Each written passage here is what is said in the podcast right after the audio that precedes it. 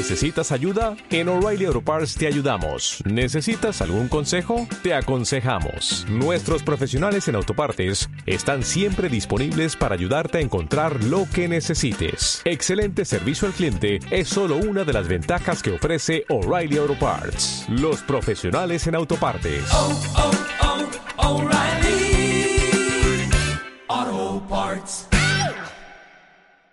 Dice la palabra del Señor que leemos en Éxodo capítulo 40, versículos del 34 al 38. Dice, entonces una nube cubrió el tabernáculo de reunión y la gloria del Señor llenó el tabernáculo. Y no podía Moisés entrar en el tabernáculo de reunión porque la nube estaba sobre él y la gloria del Señor lo llenaba. Y cuando la nube se alzaba del tabernáculo, los hijos de Israel se movían en todas sus jornadas, pero si la nube no se alzaba, no se movían hasta que el día hasta el día en que ella se alzaba. Porque la nube del Señor estaba de día sobre el tabernáculo y el fuego estaba de noche sobre él, a vista de toda la casa de Israel en todas sus jornadas. Señor, gracias por tu palabra. Gracias por los que nos enseñas a través de ella. Queremos aprender de ti, queremos conocerte, queremos, Señor, proseguir a la meta, queremos, Señor, avanzar contigo, movernos contigo, queremos disfrutar de ti, Señor. Por eso, Señor, ayúdanos, guíanos y en esta tarde, Señor, tenemos toda la, la disposición para que tú, Señor, te muevas en medio de nosotros, hablándonos por tu espíritu a nuestro espíritu, para que nosotros, tu iglesia, respondamos a lo que tú nos demandas, Señor. Te lo pedimos en el nombre de Jesús. Amén. Y amén. Yo estoy agripado, no sé si tú estás igual, muchos de vosotros ya estáis saliendo, yo ah, acabo de llegar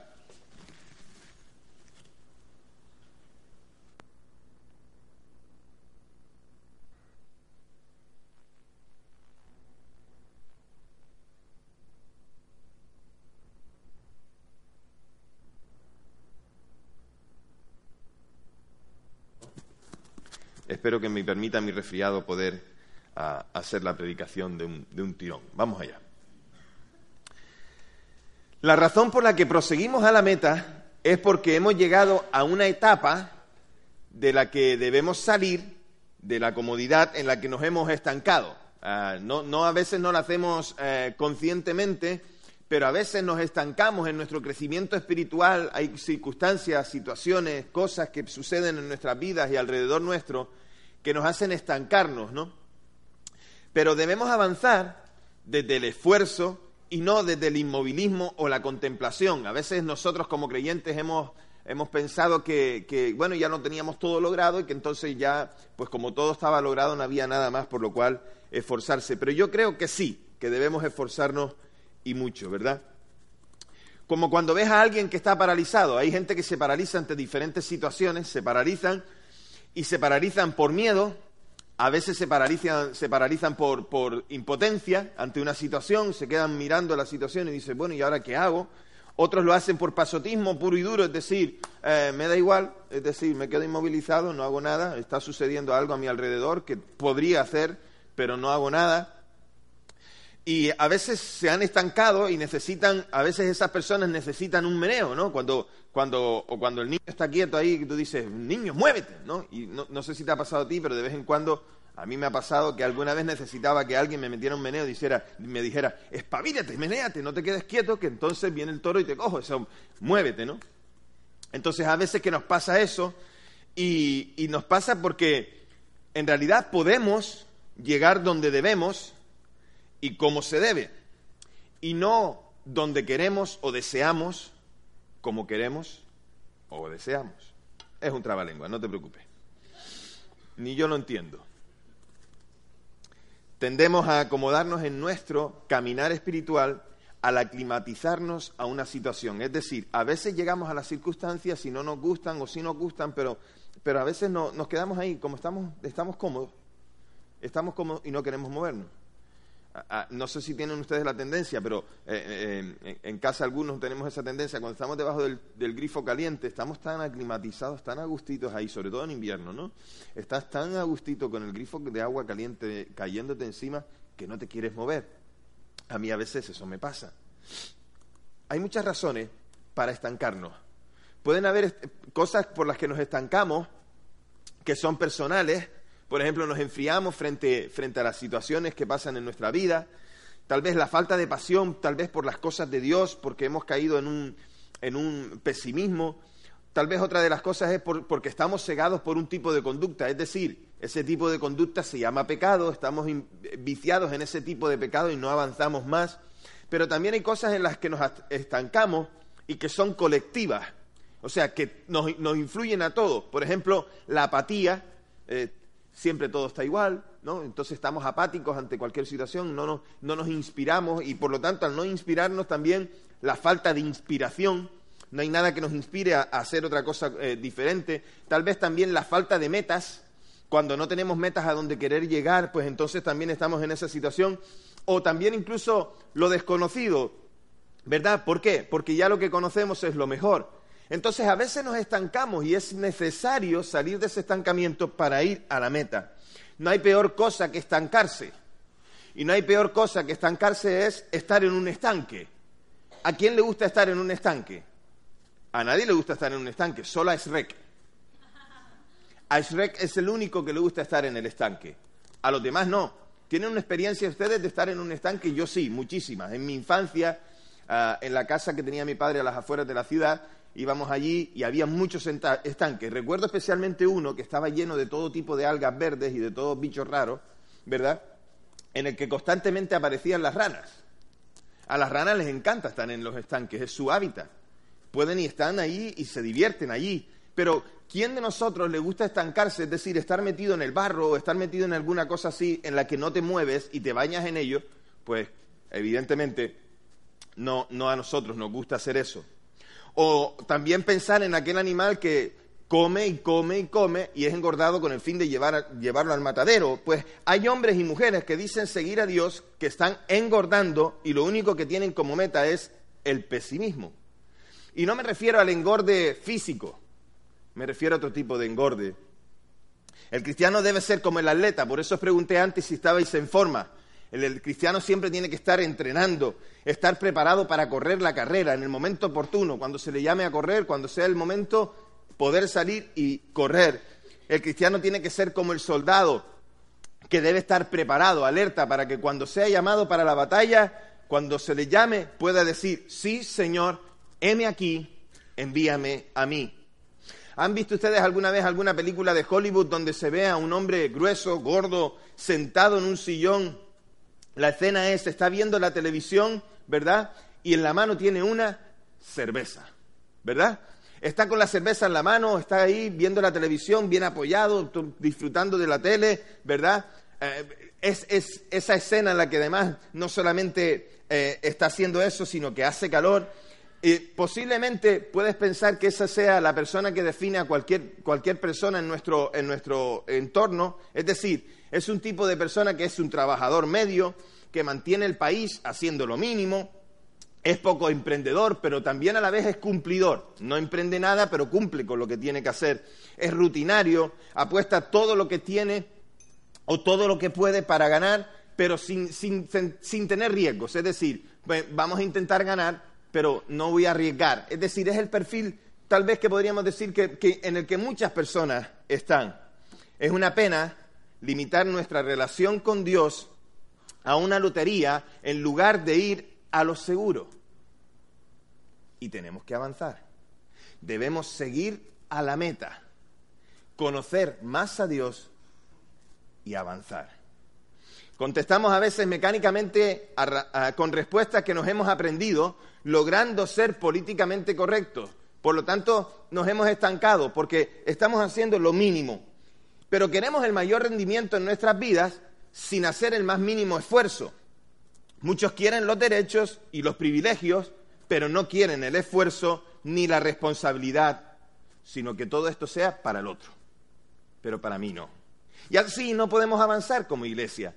necesitamos avanzar y deseamos el premio, pero sin el esfuerzo es imposible lograr el premio. No podemos disfrutar del premio sin esfuerzo. Fíjate, hace poco uh, Usain, Bolt, este que no corre, como que, vuela, ¿sí? ¿Sabéis quién es? El campeón olímpico, veintitantas medallas parece que tiene, ¿no? O algo así. Le acaban de despojar de una medalla. Le acaban de despojar de una medalla de relevo de 4 por porque uno de los integrantes de su equipo de 4 por en las Olimpiadas de Pekín quería el premio sin esfuerzo, por lo tanto usó el doping, usó sustancias que no, le, que no están permitidas, pero consiguieron el premio. Entonces, eres despojado porque no quieres esforzarte. Hay veces que nosotros en nuestra vida no, logramos el premio, no logramos la meta porque nos corresponde a nosotros en lo personal. Pero también como iglesia debemos entender que a veces no logramos más cosas porque no tenemos esfuerzo. Porque como iglesia no nos esforzamos o pensamos que la comodidad es lo que, lo que, lo que debemos hacer. Escucha bien. Una vez un pastor dijo, si la iglesia no crece es que está engordando holgazanes. Y entonces, ¿saben qué? me imaginé a la iglesia sentada en un sillón y con una cerveza en la mano. Me imaginé esa imagen, esa imagen de la película de, americana, me la imaginé pensando, digo, pues entonces tengo que preocuparme, porque e, ese tipo de la, de la película americana quiere la rutina, es cumplidor, pero no se esfuerza, no quiere ir más allá, porque todo su entorno está relativamente controlado dentro de la rutina. En lugar de la Biblia pensé, Dios mío, la cerveza en la mano. Y me preocupé. Y aunque fue solamente una imagen que pensé, también puede ser que, es real en nuestras vidas, no con la cerveza, ya lo sé, pero sí con el, con el pasotismo en frente a las cosas que suceden a nuestro alrededor. Con razón no viene más gente a la iglesia. Hay gordos ocupando los bancos. Y si no los ocupan, los llenan. Y cuando se sientan ahí, viene alguien para sentarse y dice, ¿está ocupado? ¿Por qué? ¿No lo parece? Simplemente pensamos, pensamos que está bien lo que hacemos. Y hermanos, no, no, no es una crítica, no es nada, es simplemente lo que podemos llegar a hacer si entramos en ese pasotismo de no querer proseguir a la meta, de quedarnos estancados, de decir todo está bien, así seguiré.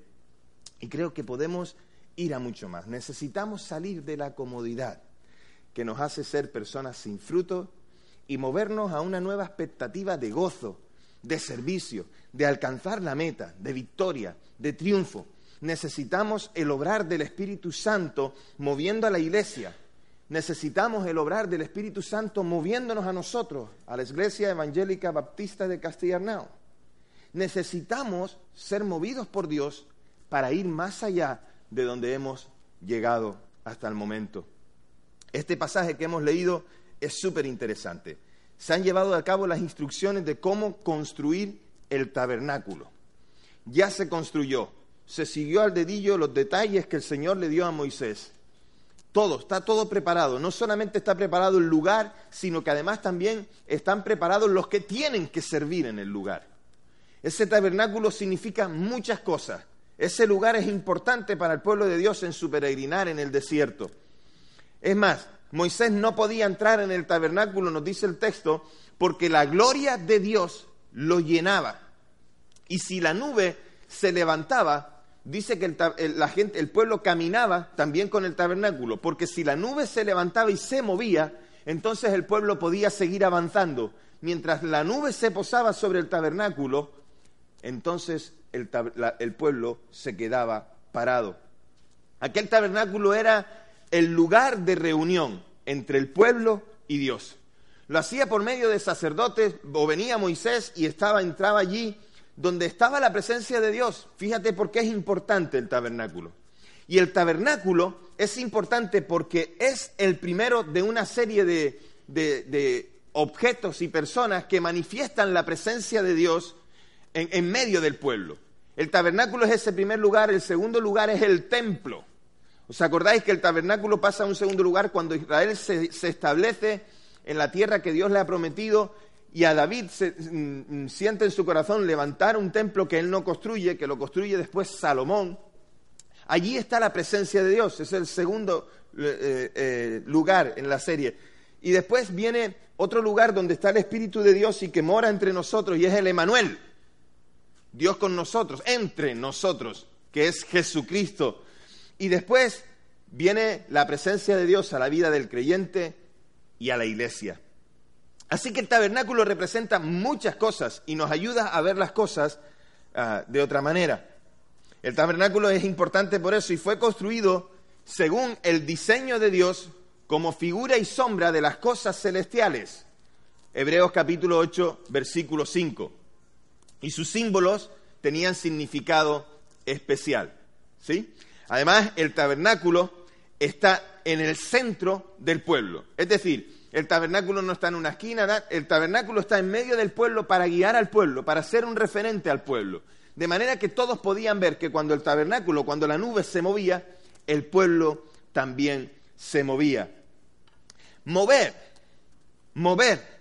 Viendo el, texto, nos dice eh, el versículo 36 que los hijos de Israel se movían en toda su jornada. Moverse. ¿Cuándo se movían? Cuando la presencia de Dios, cuando la nube, cuando el lugar eh, también se movía. Y fíjense que moverse tiene varias definiciones en el diccionario. Yo busqué algunas de ellas que, o separé algunas de ellas que me parecieron interesantes y quiero explicarte.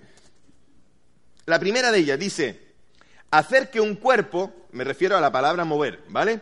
Hacer que un cuerpo ocupe un lugar distinto al que ocupa. Y nosotros hemos de mover a la iglesia de su comodidad, moverla del sitio donde está a un sitio en el que tiene que moverse. Y ese es el propósito en esta nueva andadura, ese es el propósito de seguir a la meta, de proseguir a la meta, de movernos del lugar donde estamos, puede ser que estancados, cómodos, pero también con el reto de seguir avanzando. Segunda cosa, menear o agitar una cosa. Como cuando coges una lata de refresco, está cerrada, la agitas, ¿verdad? La tiras al suelo, después la coges y la, abres y lo que hace es explotar, salir. Lo has meneado y entonces ha salido. Es como le quitaste aquello que le estaba impidiendo eh, llevar, eh, eh, explosionar, ¿verdad? Salir con todo el gas y poder hacer ese, desastre y manchar a todo el mundo. De la misma manera, cuando haces esto, tienes que dejar que el Espíritu Santo agite a la iglesia. Tenemos que dejar que el Espíritu Santo menee a la iglesia, que salga del lugar donde está sentado, acomodado, y que por esa explosión haga lo que Dios quiere que haga. La tercera cosa, fíjate, dice hacer que algo funcione. Eso es también mover. Por lo tanto, si la iglesia está parada, y hay que ponerla en marcha, debemos hacer lo que sea para que sea así.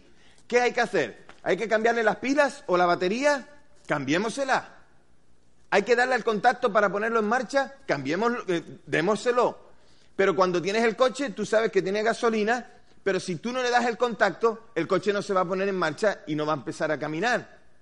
De la misma manera, como iglesia, tenemos que poner en marcha, tenemos que darnos el contacto porque tenemos ya al Espíritu Santo que nos puede guiar a hacer lo que tenemos que hacer, solamente que tenemos que ponernos bajo su dirección para que eso sea una realidad. Otra definición más, perdonadme que busqué cinco, voy por la cuarta. Hacer que algo sea más eficaz. Hemos sido efectivos hasta ahora en alguna cosa, porque hemos llegado hasta aquí. Y quiero que veáis esto como cosa importante. Hemos sido efectivos, algo hemos hecho porque hemos llegado hasta aquí. La iglesia ha llegado al lugar donde está, pero no puede conformarse. ¿Entendéis esto? No podemos conformarnos a donde hemos llegado. También hay un momento, hay algún momento en el que nos hemos quedado sin efectividad, tal vez. Hoy tenemos la posibilidad de reconocer que nos hemos quedado sin fuerzas efectivas o podemos seguir viviendo negando esto. Y por eso es que necesitamos hacer que algo sea más eficaz necesitamos que, que se mueva más. Por lo tanto, debemos buscar en el Señor qué debemos hacer. Y la última de las cosas es echar a andar. Necesitamos un empujoncito para empezar a andar. Digamos al Señor, Señor, dame el empujón necesario para movilizar mi vida y que te puedas glorificar en mí. Necesitamos que el Señor nos dé ese empujoncito y Él nos lo quiere dar. Ahora tenemos que estar dispuestos a que nos lo dé. No podemos ser como aquel que no quiere ir a ningún sitio, que está sentado en el sillón y aun cuando le están empujando, le están levantando y dice, no, déjame aquí, que aquí estoy cómodo, déjame aquí, que aquí estoy bien. No, no me hagas moverme, estoy tranquilo aquí.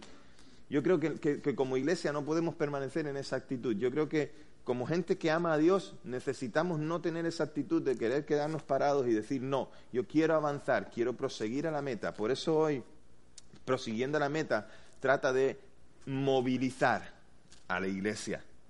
Es el tiempo, hermanos, en que debemos ver a nuestra iglesia, a la, iglesia de Castellanao, ir adelante. Es el tiempo de que nos movilicemos, de que caminemos de la mano del Señor.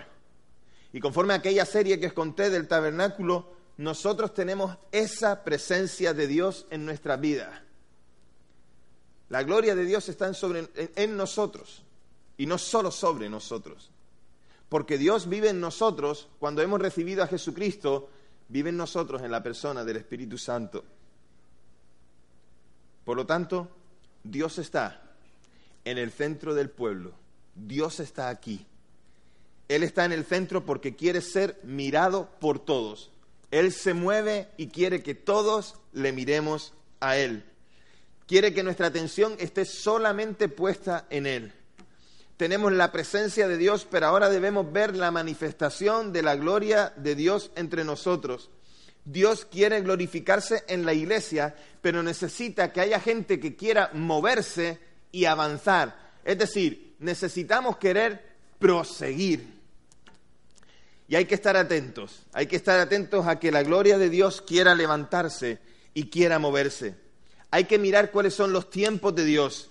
Y entonces el pueblo que mira al Señor se mueve al lugar donde Dios quiere llevar su gloria y manifestarla.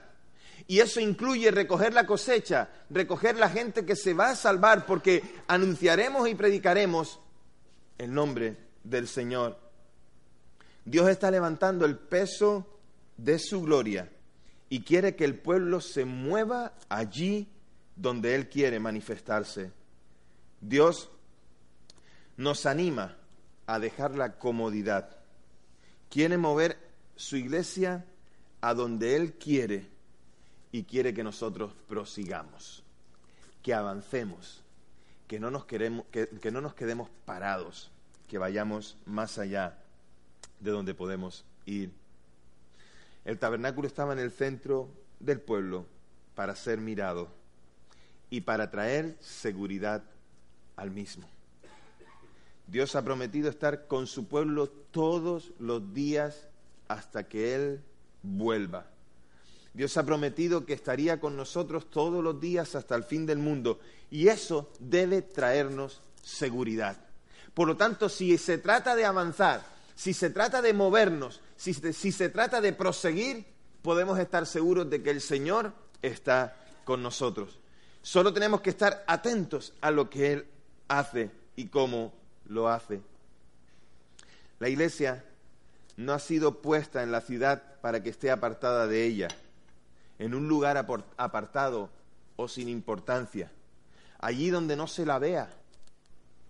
Y no me refiero a localización geográfica, me refiero a influencia. Me refiero a lo que puede hacer en medio de la gente. La iglesia, nuestra iglesia, Castell tiene que ocupar un lugar esencial en esta sociedad. Y lo podemos hacer desde la fe. Tiene que ocupar un lugar esencial en la sociedad para que los que no conocen a Dios vean la manifestación de la gloria de Dios. Y la manifestación de la gloria de Dios solo tiene un nombre, no sé qué estás pensando mientras estoy hablando cuando hablo de la manifestación de la gloria de Dios, pero quiero que sepas que la manifestación de la gloria de Dios solo tiene un nombre, y ese nombre es Jesucristo. Jesucristo es a quien todos deben conocer. Y la iglesia debe anunciar, proclamar, predicar, contar, hablar de quién es Jesucristo. Impactar al mundo a esa gente que no conoce, significa movilizarse, significa proseguir, significa avanzar. Por lo tanto, Dios quiere que dejemos que su Espíritu Santo nos movilice. Dios quiere que su Espíritu Santo nos movilice y que nosotros dejemos que sea así. Nos paraliza solo un par de cosas. Nos tiene inmóvil dos cosas.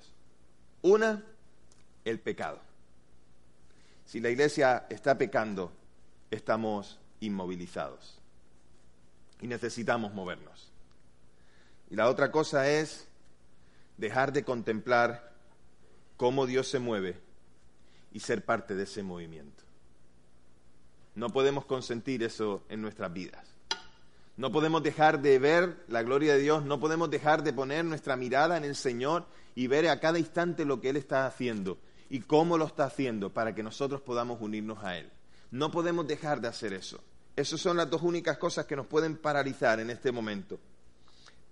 Puede que al hacer eso estemos dejando que verdaderamente las puertas del Hades prevalezcan contra ella, pero la Escritura nos dice totalmente lo contrario. Nos dicen que el Hades no prevalecerá contra la iglesia. No puede, porque la victoria está en Jesucristo, en quien hemos confiado. Podemos estar inmersos en la nube de la desconfianza, del descrédito, de la comodidad, del engaño, del temor, pero hemos de salir de ahí y hemos de proseguir, hemos de avanzar, hemos de caminar con el Señor confiados. Salgamos de esa nube de desconfianza y dejemos que la gloria de Dios se vea en nuestra vida y en la fidelidad a Él movilizar, avanzar, proseguir a la meta. Ese debe ser nuestro motivo por el cual ahora centrarnos en, vivir. Así que viendo todas esas cosas, viendo todo a nuestro alrededor, viendo en la manera en la que, en la que puede darse esas circunstancias, creo que tenemos fácil la elección.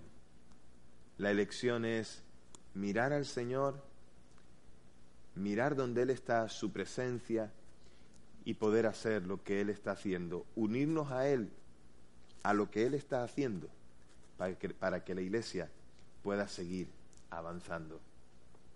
Así que Dios quiere movernos. Dios quiere movernos, no quiere que estemos en el mismo lugar.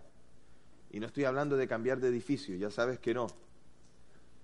Ahora que lo vamos a terminar de pagar, ¿no? Ahora que vamos a terminar, ¿nos vas a meter en otra hipoteca, Samuel? No, no, no, no estoy hablando de eso. Estoy hablando de movilizar nuestras vidas espiritualmente en Dios. Evidentemente la iglesia no es el lugar, la iglesia somos nosotros. Somos nosotros los que debemos movilizar nuestra vida poniendo la mirada en el Señor. Somos nosotros los que debemos hacer su voluntad. Son otros los que mirarán lo que hacemos y vendrán al conocimiento de aquella gloria manifestada que es Jesucristo. Solo a Él. Este debe ser nuestro mensaje y no otro. No debemos decir ni lo guapo que somos, ni lo hermoso que somos, ni lo fuerte que somos, ni, ni, ni, ni lo bien que lo hacemos. Solo anunciar y mirar a quién? Al Señor Jesucristo. Si le miramos a Él, avanzaremos. Avanzaremos seguro, como lo hicieron algunos de sus discípulos. Por ejemplo, Pedro, cuando caminó sobre las aguas, puso la mirada en Jesús y avanzó. Desde que la quitó de Jesús, se hundió. Caminemos, avancemos. Es esa iglesia que podemos leer en el libro de los Hechos, esa iglesia que poniendo la mirada en el Señor caminaba y avanzaba. Habían circunstancias difíciles, sí, habían situaciones que eran complicadas también, pero avanzaban porque tenían su mirada puesta en el Señor. Y la iglesia dice, el capítulo 2 de Hechos, que la iglesia crecía y se multiplicaba, ¿verdad? Y todos estaban unánimes y tenían un mismo sentir. ¿Por qué? Porque el fuego de Dios le guiaba, el Espíritu Santo le guiaba para hacer todo lo que hacían. Creo firmemente que el Espíritu de Dios también quiere guiarnos a nosotros. Creo firmemente que podemos avanzar, que podemos caminar y que no tenemos que tener miedo absolutamente de, de, nada, porque Dios está con nosotros. Podemos avanzar, podemos caminar, podemos enfrentarnos a los retos más grandes que queramos Y no desde una fe ciega en la que nos tiramos al vacío, sino una fe confiada, dejándonos estar en las manos del Señor, de donde nunca debíamos habernos soltado, de donde nunca teníamos que haber pensado ni siquiera haber mm, pensado de soltar la mano, sino seguir con Él. Y si aún la soltamos, volvamos a agarrarnos a Él, volvamos a renovar nuestras fuerzas y caminar con Él para llegar a donde Él quiere que lleguemos, para anunciar su nombre y que muchos puedan saber que Él es Dios. Hoy necesitamos renovar nuestras fuerzas. Hoy necesitamos proseguir, movernos y avanzar. Y tenemos la opción de hacerlo o de renunciar a ello. Pero entonces no quiero ser peyorativo, pero piensa en aquel hombre grueso sentado mirando la tele y con la cerveza en la mano. No debemos acomodarnos en el sillón. Debemos ver más allá de lo que está delante de nosotros. Mirar al Señor es nuestra opción primera ahora. Debemos confiar en Él y caminar con Él. ¿Por qué no inclinas tu cabeza conmigo? Vamos a orar, por favor. Señor, hoy queremos proseguir. Hoy queremos avanzar. Hoy queremos, Señor, movernos. Señor, si si hay algo que alrededor de nosotros y en nosotros está impidiéndonos avanzar, Señor. Yo te ruego en el nombre de Jesús que tú lo quites en esta hora. Pon en nosotros, Señor, el deseo de volver a mirarte, de buscarte con todo nuestro corazón, de esperar en ti aquellas promesas preciosas que son sí y amén. Ayúdanos, Señor, a no mirar la tormenta, sino a mirarte a ti Ayúdanos a confiar de que daremos un paso y que tú abrirás camino, que abrirás sendas, que abrirás, Señor, en el lugar el camino por el que tenemos que andar seguros. Y aunque, Señor, muchas veces no sabemos a dónde vamos, sí sabemos a lo que vamos. Pues así le enseñaste a Abraham, que no sabiendo el lugar a donde iba, Señor, sabía que iba contigo y que tú le ayudabas a llegar al lugar. Por eso, Señor, a nosotros hoy si estuviéramos en la comodidad estancados, Señor, no quisiéramos hoy, Padre, seguir así, sino que queremos caminar contigo. Queremos caminar contigo, Señor. Por eso, Dios, hoy moviliza a tu iglesia por tu Espíritu Santo en medio de nosotros. Mueve nuestros corazones para ti. Mueve nuestros corazones, Señor, a buscarte a amarte, a desearte, Señor. Mueve nuestros corazones a salir de la rutina, a querer solo cumplir. Mueve nuestros corazones, Señor, a, ir a algo más. Mueve nuestros corazones, Señor, a decirte, heme aquí, envíame a mí. Mueve nuestros corazones, Señor, para anunciar tu gloria revelada, que es Jesucristo, para que muchos puedan saber que en ti hay salvación y vida eterna. Señor, hoy te pedimos, mueve a tu iglesia. Muévenos a cada uno de nosotros, sin excepción, Señor. Te lo pedimos en el nombre de Jesús. Amén y amén.